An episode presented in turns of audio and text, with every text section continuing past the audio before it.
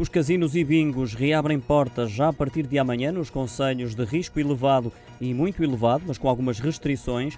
É obrigatória a apresentação do certificado digital ou teste com resultado negativo apenas a clientes. Essa exigência não é aplicada a funcionários, fornecedores ou prestadores de serviços, segundo o despacho publicado hoje em Diário da República e assinado pelo Ministro da Economia, Pedro Cisa Vieira, que determina a reabertura dos estabelecimentos de jogos de fortuna ou azar, casinos, bingos ou similares situados em municípios de risco elevado e de risco muito elevado, porque têm demonstrado capacidade de assumir um rigoroso cumprimento das regras e medidas de segurança e sanitárias. Podem ainda ler-se no documento.